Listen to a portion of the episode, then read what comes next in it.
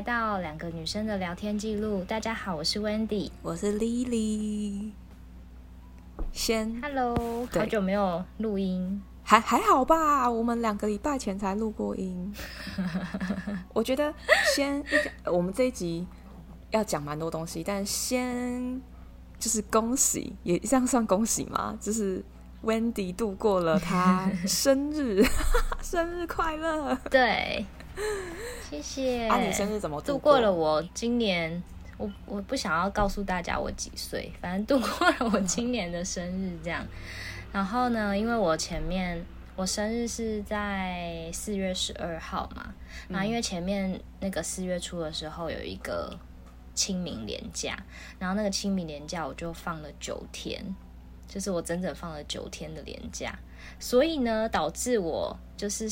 这礼拜上班的第一天，非常忙到爆那种。我前面两天都在那种慌乱中度过，你知道吗？为什么？我中午也没有吃哦，就是因为换，因为我就是有同事离职，所以我们就有换了一下工那个工作内容这样。然后我今年的工作内容就是跟以往都不一样，就是一个全新的。嗯。然后因为现在还不熟啦，那个对还不熟。然后因为大家大家应该知道我在那个训练部门嘛，嗯，然后因为训练部门呢，现在应该算是就是要一直开课、一直开课的状态就对了。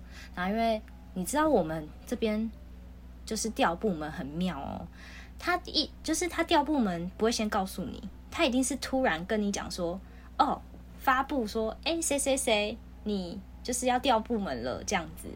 然后呢，你距离你要去那个部门只有一周的时间。哎，我觉得一个礼拜很符合那个就是内控的原则，哎，就是 对。然后 重点重点一周就算了，但是呢，它发布是在什么时候发布？三月底发布，就在三月三十号、三十一号。然后因为不是我不是说我清明年假，嗯，中间是不是只有上班两天？嗯。你应该不知道，反正那个有听台湾的同那个听众应该就知道，就是中间只有放两天，所以呢，他等于说他被公布的那一刹那到他要去报道那那个，对，大概两到三天的工作天而已。哦天哪，不能延后哦，不能因为有国定假日而延后一点点。我跟你讲，我们我们银行的那个就是单位是。营业单位比较大，就是嗯，你因为他是要去营业单位，所以营业单位就很缺人。那营业单位跟总行单位如果缺人的话，谁会先被补上？就是营业单位。嗯，所以总行单位就等于说比较没有那么被重视这样子。哦，所以呢，他就必须马上去。所以他他因为他的工作就是比较分散，就有很多很多个区块就对了。嗯，因为他在这边也待很久了。对，所以他就是也没什么，就是其实交接也很慌乱。然后因为在他交接的过程中，他自己本身的那些课也都正要打，正要开，嗯、所以反正就很忙，就对了。天啊！所以交接时间短，然后你要快速学习接起来。对，难怪。然后因为，对啊，超忙碌的。然后我就想说，天哪，怎么这么忙啊？我每天都很忙。然后我。生日的那一天，我原本想说，一早的时候我进公司，我就想说，哎、欸，我今天生日，我想要早点下班。嗯，殊不知我还是加班了，就是加班，然后晚上 晚上就就是可能跟朋友吃个吃个饭，就这样就度过了我今年的生日。好啦，也是一个蛮难忘的啦，因为我就是。你知道，我个人觉得过三十岁以后呢，嗯、就不用特别庆祝，反正真的想干嘛就可以、欸。你知道我今年啊，就是我今年过生日，我有觉得心里特别的没有期待、欸，踏实感。就是以前以前还会觉得有点小期待吧，就觉得说哇，我我生日了耶这样子，然后我又多了一岁了耶。然后自从去年开始，然后一到今年，今年更。更是哦，就更觉得好像也没有什么值得庆祝的。就因为其实想庆祝或者想跟谁吃饭，好像平常都达得到，就好像不用特别为了生日对，有所不一样那种感觉吧。就感觉那个心里的平静度越来越高了，很好，因为我现在也是这样。对，反正反正就这样。然后，哎、欸，然后我我想分享一个蛮好笑的。反正我今天有在我自己的 IG 就是发布，就我同事很好笑，他就送了我一个生日礼物，我看到，然后。对，然后他那个生日礼物就是写他祝福的话，他就写说，他觉得这个香味呢喷洒在空中就可以让你的心情平静。然后他就说，你在你心情不平静的时候，你可以喷一下，你心情就很平静。然后我就回他说，我就回答说什么，嗯、呃，我真的希望我之后都很平静，就是很感谢他送我这个平静的礼物。那我就觉得。就是，我就觉得有点小幽默吧，就觉得，哎、欸，怎么现在就是年纪越长，平静原来是非常重要的。我也觉得，我就觉得很好笑。我也觉得，我现在，哎、欸，其实说真的，就是年纪越大，越祈求心情起伏不要特别的，就是幅度特别高。对啊，为什么会这样啊？嗯，因为累吧。因为不想让自己很累，有哎、欸，好像是，好像是，对啊，因为心情有起伏，就感觉颇累的。但是我觉得还是要相对应的一些情绪在啦，要不然感觉就是太没有感受这个世界了。因为像昨天不是你的那个手机那个荧幕坏掉吗？然后我们不是有有个朋友叫你不要生气吗？对，然后我就说，要是我就一定生气到爆。跑去苹果跟他理论，虽然我知道没有用，但我就想要去讲、欸。我昨天一整，我我跟你讲，我昨天中，我昨天早上发生这件事，然后我中午马上拿去苹果的那个经销，就是因为台湾的直营店都只有在新义区嘛，所以外面那种就是 Studio A 的话，就只是经销商、嗯，他们也是可以修。然后拿去的时候。我觉得我非常不平静，我非常 生气，我真的很不爽哎！我昨天真的很不爽，我昨天真的是我经历，就是而且我还在想说，为什么我生日的隔一天可以这么倒霉？我觉得应该，我觉得应该是因为你没有用多久，那只手机也没有用多久，所以你对它的期望值一年半吧？一年半还好吧？你对它期望值还对，没有很久，嗯。可是怎么可能会这样子？我不懂。然后晚上我去修的时候，那个那个人跟我说，就是我是有可能有重压到你的屁股吗？你坐在屁股？那我就没有，那我就非常的激动，说我绝对没有中呀。哎、欸，但是反正我超级不开心。我怎么记得你以前没有那么激动啊？你以前有这么激动吗？哎、欸，这也我以前又没有遇过这个手机坏掉，哦、手机屏幕坏掉。我，我一直这对我来讲很，我很生气。我一直觉得你都是比我平静的人呢，我才是那个以前很不平静。没有，一般一般没有什么事，我是不会，我是不会情绪起伏很大。可是昨天这个，我真的实在是太生气了。你觉得他不够尖，而且修好了，而且那个，因为我昨天。我昨天这个荧幕坏掉啊，我周围的同事都知道。然后呢，我就很晚上不是很生气的去修理嘛。今天一早的时候，隔壁部门同事就跑来跟我说：“你修好了吗？”我说：“我修好了。”我就我就很认真的问他说：“你是不是觉得我很倒霉？”因为他脸就充满觉得我很倒霉的意思。然后他就说：“对。”我就说：“你也觉得吧？”他就说：“因为他的小孩也是拿 iPhone 这样子，可能小孩小朋友不都会摔来摔去？”对。对，然后他他的手机给他小朋友啊，就是可能就是有摔到或是干嘛，他们都没有哎。不要说，我跟你说，我拿十二，我拿十二 Pro，然后我也是就是任由它在任何地方，就是可能我不会重摔，但是就是可能它摔到地毯啊或什么之类，就是至少它是会被摔到，然后可能放在包包里面也会被压到。我从来没有发生过这样的事情，然后我就觉得可能是你是不是你那一只不是良品吧？就是不知道是不是他测没有测试到这个东西。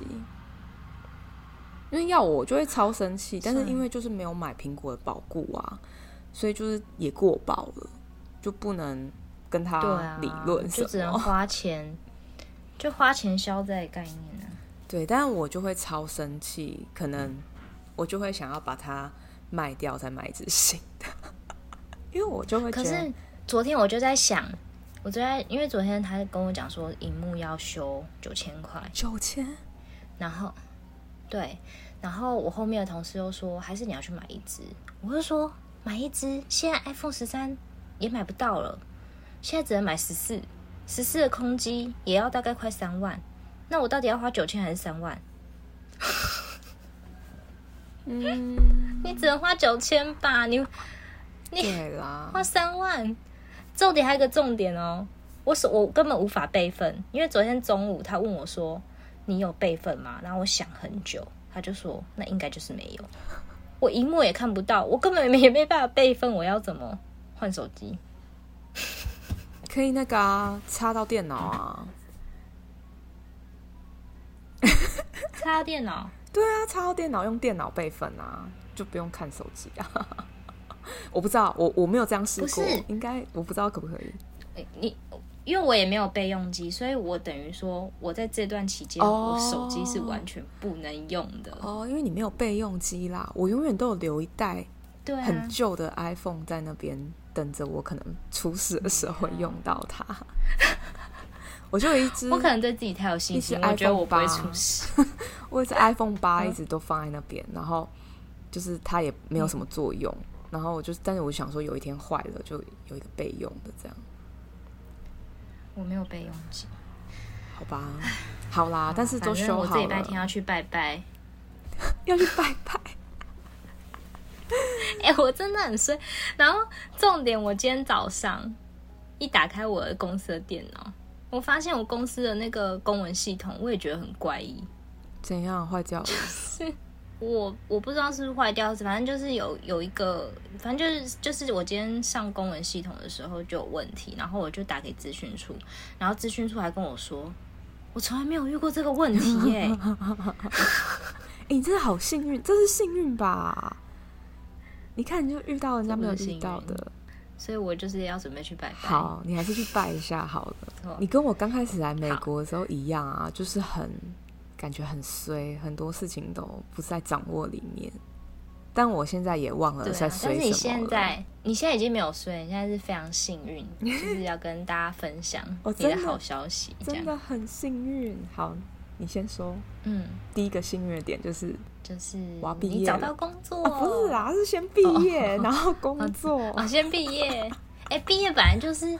会的、啊，这跟幸运哪有关系？我终于要毕业了，下个月五月，对，五月五号，我那天就正式可以跟我的研究所生活，会吗？两两哎，已经过了两个秋天，两个春天了，也该是时候毕业。嗯、我觉得我念很念算久的啦，因为现在很多研究所都只要念，嗯、比如说三个学期，可能一个。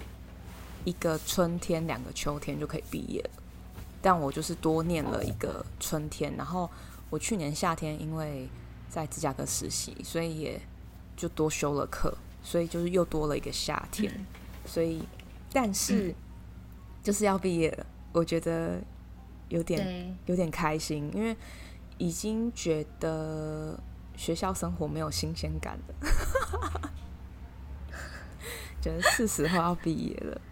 然后就真的要毕业，嗯、觉得很开心。然后对，对，更开心的就是刚 Wendy 说的，就是我有找到工作。然后没错，再再再再更开心就是找到工作，然后我还要抽到工作签证，所以我就是可以待至少六年。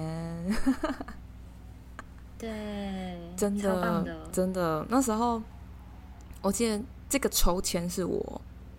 呃，从去年十二月回台湾，我就一直一直跟身边朋友讲说，哎呀，我真的不知道会不会留下来，因为那个没有抽到，那是运气，纯属运气，运气运运运气 问题，因为就是完全不能掌握的。嗯嗯嗯，然后如果没抽到的话，我就可能就只能待一年，因为我的抽签机会只有一年、嗯、一次。然后，但现在公司帮我抽签机会多到两次，但是我在第一次就抽到了。对，然后我就觉得，对啊，对，我就觉得很开心。然后我有种觉得我两年来的目标有短暂的达到里程碑，就是对，嗯嗯嗯，因为我我我想应该 Wendy 完全都看在眼里啊，就是我那时候准备出国来念书的时候，其实。一大部分就是为了在这边工作，对对，然后所以我自己有给自己定一个时间轴哦，我哪时候应该要开始找工作，然后非常早就开始找工作。我是呃今年五月毕业嘛，那我去年的八月底就开始找工作。那我那时候还就是经历了分手，然后我的那一学期的 课还非常多哦，就是有四堂主要的。大课，然后就是等于十六学分的课很重，然后再加又找工作，然后又加又分手，对，所以其实我觉得我那时候非常非常难受。就那时候，Wendy 也知道，我一直跟他讲说，我觉得我要忧郁症了，就是有很多很多事情觉得让我很很难以负荷。然后，没错，对，然后就这样撑过来了。其实我很幸运，我应征了三，我。应征了三家公司，然后到了第二个面试就上了，嗯、所以我自己觉得我是真的是幸运的。然后公司也非也不是幸运吧，你也有做了很多准备。对啦，其实我在刚来的那一刻，嗯、我就就是我自己是不敢，因为刚来的时候我自己是不敢去参加 career fair，就是那种校园的那种就业博览会。嗯然后那时候我、嗯、我们还在疫情的时候，就是疫情的尾巴了。嗯、那那时候就还是采线上的方式参加 career fair，、嗯、然后那时候完全不敢跟 recruiter 讲话，然后也不敢问问题，也没有很信心。然后我记得那时候我还哭了，就是我还跟我爸那边哭说，我现在真的不敢进去那个 meeting room，然后我不知道该怎么办。嗯嗯，那时候是刚来，二零二一年的九月。的时候，然后我爸就跟我说：“啊，那你干嘛那么急？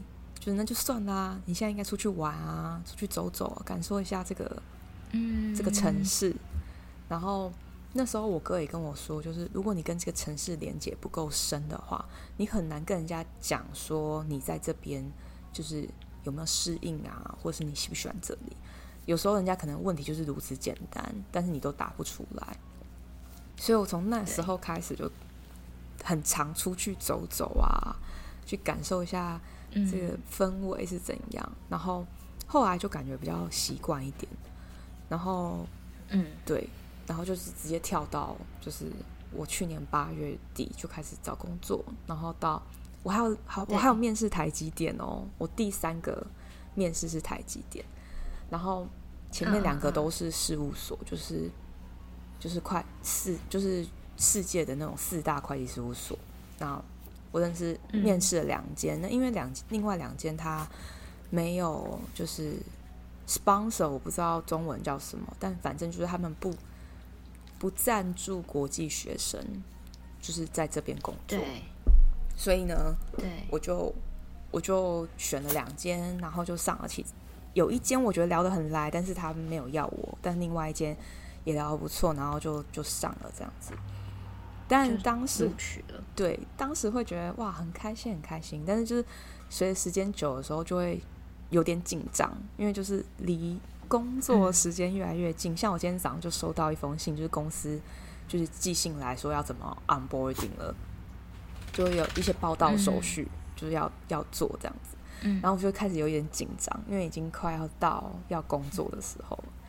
对，然后另外一个紧张点是，我又要重新换一个城市生活，就是我现在在芝加哥嘛，然后之后就是要搬到西雅图，因为我呃未来公司的工作地点就是在西雅图，所以另外一个挑战就是我又要到一个我完全觉得很陌生的地方，然后那边也还没有那么多我现在的朋友，因为我现在的朋友大家也都之后会各散。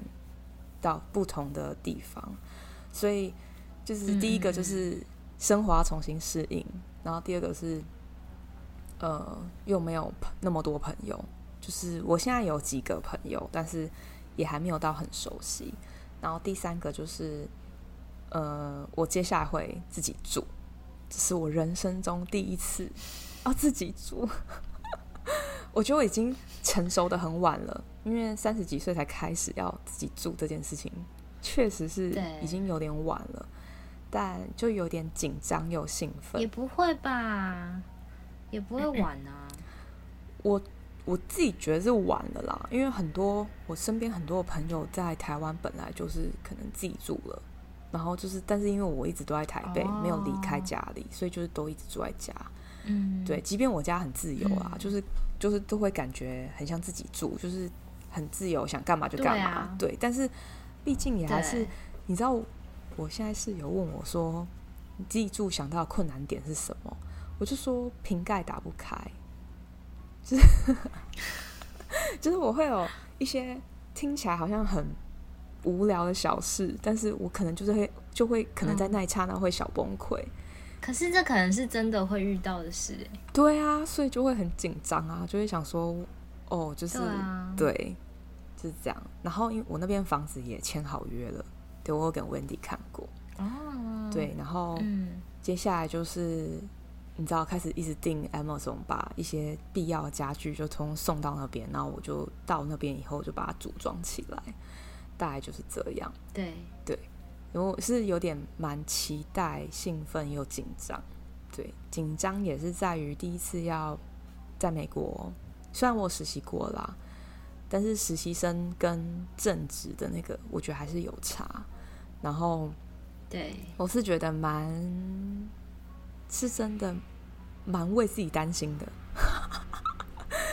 就是不会，就是对啊，因为要工作这件事情，我相信大家就是新鲜人。我现在就跟一个所有台湾的毕业生一样，就是一个新鲜人，然后要工作那种感觉是一模一样的。嗯、对，然后我也体会到，好险是我那时候很早很早开始找工作。因为现在对景气非常的不好，就我身边的很多朋友都找不到工作。他们跟我可能同一个时间毕业，就是五月，然后嗯，他们目前都还没有找到工作。对，然后我我很多朋友就会说算了啦，那回台湾好了。但是呢，嗯，我就会觉得这个 backup 方案非常不好，原因是因为。台湾好像现在状况也不是太好找工作，对不对？就我觉得现在台湾的景气也不好。嗯，我相信景气不好这件事情应该不会是地方性，应该是世界性啊。我自己感受到，可能是吧。我自己感受到美国的景气是真的蛮不好的，然后呃，通货膨胀真的非常严重。真的，嗯，就是东西真的很贵。然后今天我在跟 Wendy 聊嘛，啊，Wendy 也说，呃，一个鸡排现在台湾多少钱？九十哎，就是我今天才跟 Lily 讲说，哎，欸，我真的太久没吃鸡排，我不知道现在鸡排实在是超过我就是理解范围了，你知道吗？因为我觉得。就是以以前小时候鸡排可能大概三十五四十，大概是这样。我小时候的时候，然后我只要渐渐长大，然后有渐渐变多，可能现在五六十可以接受。然后想说好啦，顶多七十五了吧，七十五七十是我觉得已经到顶端了，一个鸡排这样。结果今天我同事跟我说一片九十的时候，我是。惊讶到满头惊叹号！哎，我真的觉得很夸张哎！你一个九十块，你已经可以买一个便当了。你知道我去我去年十二月回去的时候，大概是八十五块啦。真的吗？我真的是太久没吃吗？我我现在我不知道现在鸡排这么夸张，这么严重哎！所以那时候你叫我猜，你今天刚叫我猜的时候，我就说八十五，是因为。我那时候回去，因为有又喝真奶又吃鸡排，你知道这必备啊！我就是你在哪边看？对啊，在我就所有都吃一轮啊，还有火锅啊什么我都有去吃啊，就是那种你知道感觉必备台湾人要吃的东西，我都就是会去吃一轮。然后真的很贵了啦，是真的很贵。对啊，然后我觉得真奶也有变贵的趋势啊，就是一杯大概也要真的七八十也有吧。你你你喝那种果汁的就会更贵。对，就是比如说什么 马古茶坊那种，它叫茶马古茶坊吗？就马古也超贵的啊。对，马古版。可是因为我觉得马古在饮料店来讲算是中高价位了，就是已经算蛮贵的。可是有一些饮料店，我觉得现在可能大概五十块、四十、五十、六十，大概这个价位，我觉得是可以接受的。但是你看哦，一杯饮料跟一个鸡排，鸡排竟然足足高于它三十块。对。然后我就我就，然后我们刚刚就还在讲说。嗯薪水都没有涨这么多，然后物价通膨这么严重。对啊，对，我最近看一个新闻，也是呃纽约的一杯调酒，几乎很多都已经快比一个正餐贵了。像比如说在芝加哥喝一杯调酒大概十六块上下，但是芝加哥的拉面，日本的拉面也大概是十六到十八块中间。那你就看一杯调酒可以跟一碗拉面差不多价格，我就觉得，嗯，这就很真的很不妙哎、欸，超级超级不妙的。啊、所以就是你知道，连我们一般市井小民如果都感受到那种通货膨胀感的话，那应该真的是蛮严重的。要不然我们不会那么深深的感受。没错，对。然后我就我今天就跟我同事讲说，我就。我就来看那个九十块鸡排到底是长怎样，一定也是就是那样，还能怎么样？它是无骨的吗？它到底是有？我不知道它定什么东西，我只是就等着看。我想说，我下礼拜一次，我再 po 在 IG 跟粉丝，我也很想知道到底九十块，到底九十块鸡排是真面目如何？我再这揭露给大家。我也想看，因为如果它是无骨头的，然后它如果皮很脆，好吧，勉勉强强原谅它。那我跟你讲哦，刚刚超好笑，因为我我今天我今天晚上就去，反正我那个美容师，我就跟他讲这个物价通膨这么严重的事情，嗯。结果他在那边跟我讲说：“我跟你讲，除了物价通膨之外呢，现在那个店家啊，也都不会帮你剪那个鸡。以前我们不是吃鸡排都会说，哎、欸，他问你要不要剪，嗯，就剪成一块一块，比较好吃嘛，女生比较好吃。然后他说，现在他们也都不服务喽，就是你问你跟他说你要减，然后他就会跟你讲说，我们现在没有提供这个服务哦。如果你想要吃减的鸡排的话，你要不要点鸡块就好。”哦，现在连人人力成本也要省成这样了。对，那我就觉得很好笑，就是反正他就在跟我讲这个，我的天哪，很妙的事情，真的是、嗯、感觉真的是一个很难度过的时机耶。所以说，我们刚才讲说，就是如果现在手上有工作的人，就是至少你是正在工作的人，就是。先不要那么随随便便离开岗位，就是不要觉得做不下去，然后就觉得好无聊，不想做，然后就就离开。因为因为 Wendy 还在金融业嘛，然后他自己有跟我讲一些，嗯，因为我以前一开始第一份工作就是在柜台当柜姐嘛，就是 那个柜柜台姐姐，就是帮人家收钱存钱，然后。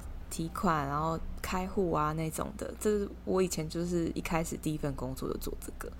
然后，呃，大家可能会觉得那份工作很乏味，至少啦，我也是做了八个月了以后，我就觉得这份工作蛮乏味的。但我刚刚就在跟 Wendy 就讲说，就是一个乏味的工作，你要本事把它做好，你才可以真正觉得我要离开那个地方，而不是觉得那个地方对我来说。因为很难，因为压力很大，然后就我就不想做了，我就走了。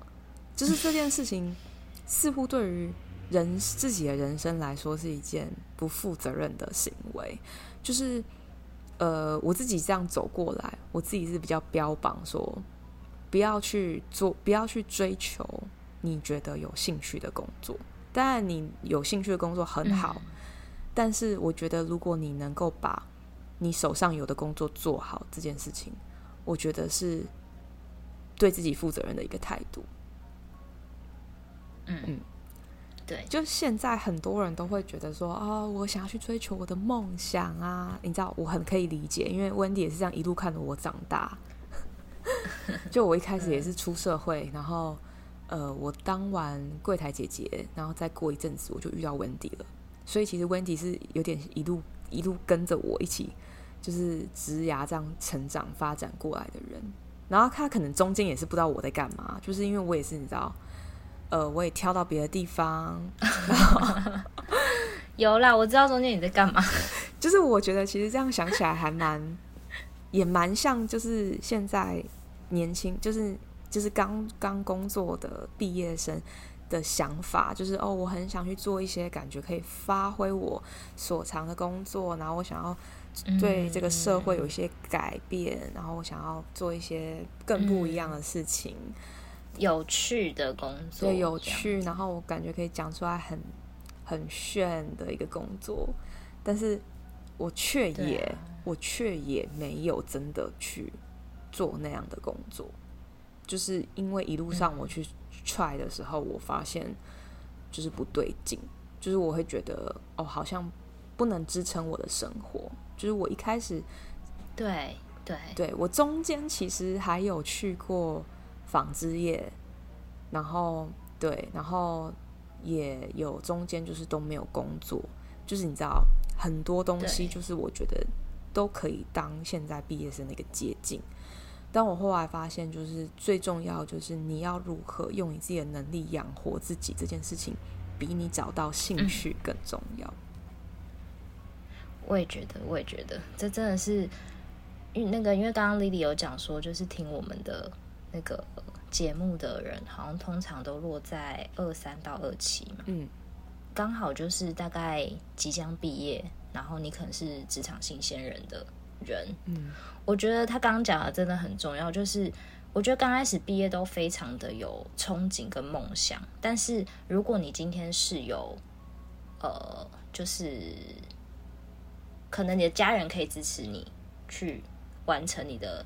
梦想的话，我觉得那非常棒。可是我相信大部分人可能是都要靠自己去养活自己的。那我觉得靠自己养活自己，你就要在现实跟梦想中去衡量嘛。那我觉得，如果以可能实质上的考量来讲的话，我觉得支撑就是可以支撑生活的还是比较重要，嗯，而不是说哦，你追求一个梦想，可是你每天都三餐吃不饱，对。或者是你三餐吃得饱，但是你一直在依赖家人给你的援助。对，我觉得，嗯，我不知道，我自己是至少啦，我自己。可是有些人，可是有些人觉得。依赖家里给的援助，家里也愿意给，好像也没什么不好啊。我觉得没什么不好，就是、但是你总有一天你是需要真的自己独立，成为一个独立的人在生活的。嗯、所以你要知道，就是你今天所有可能拿的一些资源，就是你呃家人给你的这些资源，这些东西也是从他们有限的地方拿来的。那。对对对，对，那这个东西资源不会取之不尽、用之不竭。我相信，如果真的这样子的人不会到大多数人，几乎可能我们大家都是一样的状况，就是我们需要真的独立成人，然后养活自己，然后可以自己生活，并且回馈我们原本爱的家人。这件事情很重要。我觉得，当有一天你可以回馈的时候，你的感受会完全跟你。那时候独立的感受是不一样的，嗯、因为你可以付出了这这时候，嗯、你就是真的完全是一个，对对对，已经是一个有用的家人，你知道吗？而不是只是拿 资源的那个人。所以我觉得你有就是你可以成为一个照顾别人的人啦。嗯，即便你可能不是那个角色，嗯、你可能根本就不是想要照顾别人或怎么样。但我只是要说，你有能力做这件事情，不代表你一定要做这件事情。但我是觉得。嗯你要成为那样有能力付出的人，其实那段路非常长，可能对于现在这个年代来说更困难。其实要说的话，其实呃，我刚开始出社会的时候，我自己觉得我还没有办法，而且我那时候还处于说太棒了，我终于开始赚钱了，所以我就会处于一个很爱花钱的状况。我记得那时候 我的同事说我的脸上就写着“花钱”两个字，所以每次团购都会找我。欸、很夸张，我真的是经历大家都经历过来的路啊，就是。有钱，手上有钱了，即便没有赚很多钱，但有钱了，因为住家里不用付房租，你可能只要偶尔付付对一些什么买菜钱，就是那种生活费，可能几千块就可以完成的事情，嗯、那对你来说不会负担太重，所以你就不会觉得哦，我是有压力的。然后就开始花钱，我记得真的，我同事就一直说我脸上就写的花钱，所以每次要团购要花钱都会找我，就是哎、欸，要不要吃东西，要不要喝东西，要不要买什么保养品？哇，我真的是我一个，我那时候我记得我就是出国前在整理我的柜子，你知道我五个柜子都是保养品跟化妆品，但我就一张脸，五个，对啊，就五个，我丢了超多东西的。我就想说，我就只有一天那么一张脸，我可以用那么多东西吗？我现在就开始觉得说，天哪，我以前好可怕哦！那些钱我真的是，而且重点是哦，我你好夸张，很夸张。而且那时候我还会觉得说，呃，我也想要投资在自己身上，因为你要你知道的不变的原理，就是你要投资在自己身上，自己就会就是在产出更多的钱嘛。我还真的都有去上课哦，什么。上什么投资理财课啊，英文课啊，嗯、很多啊，瑜伽课啊，健身房的课啊，什么都有。但今天回想起来，就觉得我不知道，也不会啦。这个有一些经验，我觉得就是你，你也不会觉得后悔啦。啊、但是你就会觉得说，对啊，如果我当时就是有做更更有效的利用，因为我后来才发现，哎，我。了解自己肤质之后，其实更不需要那么多保养品。嗯，就是你知道，我一直以来都知道我自己肤质是怎样，但是我就会幻想我可能跟宋慧乔一样，我用我那个保养品就可以变好之类的，然后我就会用的很不纯粹啊。可是我觉得这个是这个是年轻的时候都会，因为我觉得很多人都会啊，那就会就是会觉得说我一定要花，我一定要买很贵的保养品，然后我擦了这个很贵的保养品，我就可以跟。那个他们的皮肤就一样的好，我觉得这个就是一个我知道年轻的时候都会这样想。我知道或许小离题了，但是一定也有很多人会跟你讲说，嗯、那我年轻的时候就要去多 try try 啊，去多尝试一些我是不是喜欢的事情啊，一定会有人这样跟你讲啊，嗯、哼哼就是跟保养品的概念一样，嗯、你知道你可以去 try，、嗯、但是你想要花多久时间去 try，然后你想要花多少成本去 try，你必须自己想清楚。你要给你自己一个底线，比如说，好，我去 try，然后，呃，我比如说 try 了三年，我给我自己的 deadline 就是三年，三年我没有闯错一片天，我就好好老老实实的去做什么东西，就这样。我觉得是你可以真的去做这件事，但是你必须要给你自己一个期限，有一个停损点。嗯，那我确实也年轻的时候 try 了。嗯然后比如说我去纺织业了，我就觉得哦，纺织业可能是我的兴趣，因为我就很喜欢买衣服嘛。以前我的兴趣就是心情不好，我就会买一件衣服回家，真的不夸张。你问 Wendy 就知道，我很常，我家我的房间的地板就都是那个买衣服的袋子，然后我根本就还没归位的，然后我可能也不知道要不要穿的，但我就是买回来放在那边，然后。我就会觉得说好爽哦，就是那种爽感，用购物来满足自己的一个缺缺，嗯、不知道哪里缺了一角，就是要做这种事。但我从我决定要出国的那一刻，大概是二十七还二十八吧，我就变了一个人，嗯、就是我就开始不买，不这样买东西了。然后一开始手很痒哦，一开始就是。因为我信用卡有很多，因为在金融业，信用卡就有很多张。信用卡是用一个卡夹这边翻的那种，然后就又看那些信用卡，又觉得不用又很可怜，然后手又很痒，又很想去买衣服。你知道，就一开始那种很像戒断症，像吸毒戒断症一样，你就不能去买衣服。但因为你的目标大过于，就是你想要做这件事情，大过于手痒这件事情，对，你就开始一直看着目标。那因为我觉得我的目标也没有到很不实际啊，就是那个时候我决定要出国的时候，我就觉得我的目标不是念书这件事，我的目标是可以工作这件事情。所以，念书这件事情也只是一个手段，就是一个中间过程。嗯，对。那像我，我身边现在有一些朋友，他可能不没有透过自己，比如说读书的方式留下来，他可能就是哦，因为老公刚好有绿卡之类的。那他就可能之后可以来这边生活。嗯，他们也是告诉我说，就是也是要补一个学位，然后才可以在这边，就是可以跟彼此，就是跟你的同事有竞争力。我是不知道，我自己是不确定这样子是不是对的观念。但是我的意思是说，每个人到达一个目的地都有不同的一些过程，但你要永远盯住那个目的地。然后不要就觉得说，中间有一些你知道不不同的想法就改变，因为你的目标在那边那么清晰，你就不要放弃掉。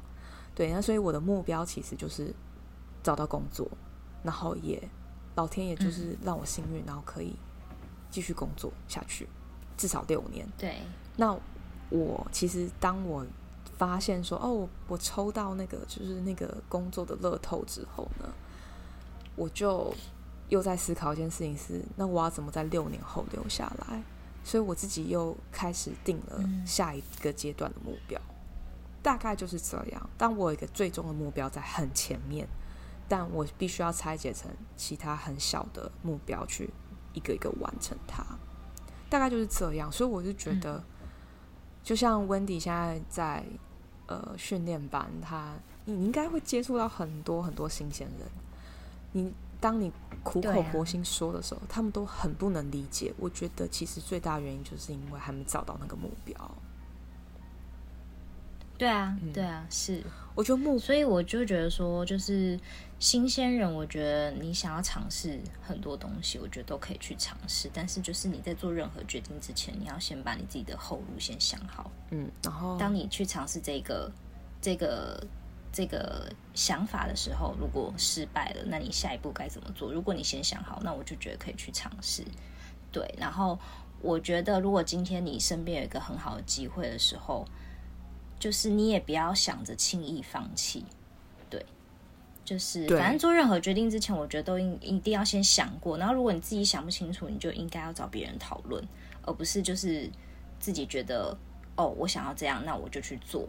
我觉得这样子。也不是说不好，就是你忠于自己的声音是 OK，可是呢，这样可能会让你就是吃亏了很多之后，才发现哦，原来哪一条路才是正确的。嗯，确实，我觉得，就如果你可以先找多点一点人讨论的话，也许你吃亏的那个时间就比较短一点。对，我非常认同这个，我觉得确实是真的要找就是多方面的人去聊聊，因为他们知道，每个人想法不一样啊，对。对对对对对啊！像呃，我身边有个朋友，他现在就是还苦于找工作这个深渊里面。那因为他的目标也是想要在这边工作，就是有一些工作经验。那如果真的要回台湾，才回台湾，而不是就是念完书再回台湾。那他本来就是跟我们聊，就聊不出一些什么东西，因为我们本来就是他最亲近的朋友。那我们的遇到的事情，他也都知道。那他就是试着去跟一些不同人聊天，嗯，就找到一些不同的方法。所以有时候真的要跳出自己的舒适圈，去跟不同的人聊聊，就有不同的收获。对啊，对啊，我们也是蛮欢迎，就是大家听众，就是如果你是毕业的新鲜人啊，也可以就是跟我们聊聊。然后我们身边也有那种职涯规划师，就是可能可以推荐给你。对对，而且可能就是因为可能因为我们做的领域，就是也是跟这个相关啦。我现在啦，嗯，所以我觉得其实就是身边还蛮多朋友是可以给一些建议的。如果当你们可能对于职涯有疑惑的时候，可以对对，嗯，我是觉得不要对啦，不要轻言放弃啦。然后找出你那个最大的目标。没错。其实我跟你说，我最大目标超级简单的，就是嗯，能够过得舒服。所以这一大堆 现在在做的目标，都是为了最后的一个目标就是过得舒服，但我已经有定义一些过得舒服。什么叫过得舒服？我定义出来，我就是不跟大家赘述。但是，我是觉得大家可以以一个就是你想要的目标去做目标目标的拆解，这应该很多都有在讲，我们就不用不用讲。对啊，对啊，对。那有些人目标是职涯上的目标，嗯，我自己是没有这么远大梦想啦。嗯嗯，对，所以我觉得那个目标可以不用很大，但一定要支撑你真的很想要去做这件事情，这样。没错。嗯，好啦，那有什么好问题都可以在 Instagram 上面跟我们聊天。对呀。好，那今天内容就到这里了。希望接下来即将毕业的毕业生们都可以一切顺利。没错，跟 Lily 一样，嗯，一切顺利，递好运。好，拜拜，拜拜。